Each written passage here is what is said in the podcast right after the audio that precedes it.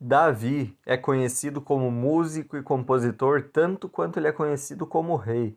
Ele é o salmista por excelência, o maior representante dessa cultura musical e poética tão rica de Israel e da Bíblia, que portanto é a palavra de Deus.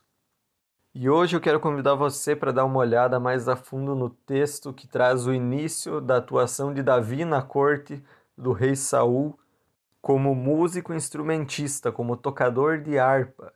Bem-vindo, bem-vinda a essa meditação em 1 Samuel capítulo 16. Lá nós vemos que justamente por ser tocador de harpa, Davi foi levado à corte de Saul, que era transtornado por um espírito mau. E Davi deveria tocar harpa então para o rei. Aqui nós vemos Davi como um jovem instrumentista, e tudo dá a entender que Davi foi músico durante toda a sua vida, que ele compôs muitas canções.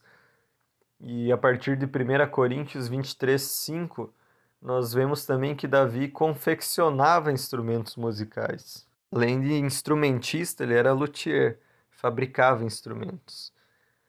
Mas no texto de hoje eu quero destacar dois aspectos.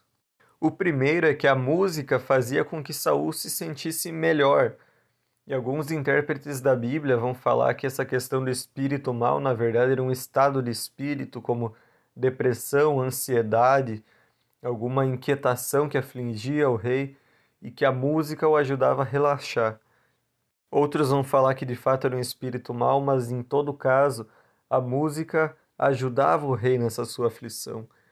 E quem não gosta de música, ela tem um papel na nossa vida de nos alegrar, de acompanhar momentos especiais. Ela é apreciada por sua beleza. Ela faz parte da vida humana. Nós inclusive usamos a música no culto para louvar ao Senhor e louvor não é apenas música, mas na música nós encontramos um meio de nos expressarmos. Música é algo importante para o ser humano. E a boa música nos alegra, ela aponta para a beleza do Criador. E a música toca o coração. Música não precisa nem de palavras para tocar o coração. Ela é um elemento da boa criação de Deus que nos faz bem, que nos ajuda a nos expressarmos e que pode ser usada para honrar o Senhor. Portanto, a música faz parte da vida humana e ela nos faz bem. E o segundo aspecto que eu queria destacar no texto é que Davi chegou na corte do rei Saul justamente por ser instrumentista. E naquele lugar ele foi usado por Deus para os seus propósitos.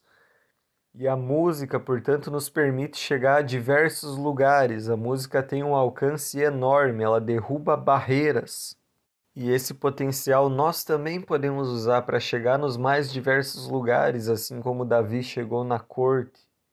E com esses dois pontos, nós entendemos que os cristãos devem produzir música, música boa, de qualidade, com boas letras que honra o Senhor, e não necessariamente só música para tocar dentro da igreja, mas música para dentro e fora da igreja.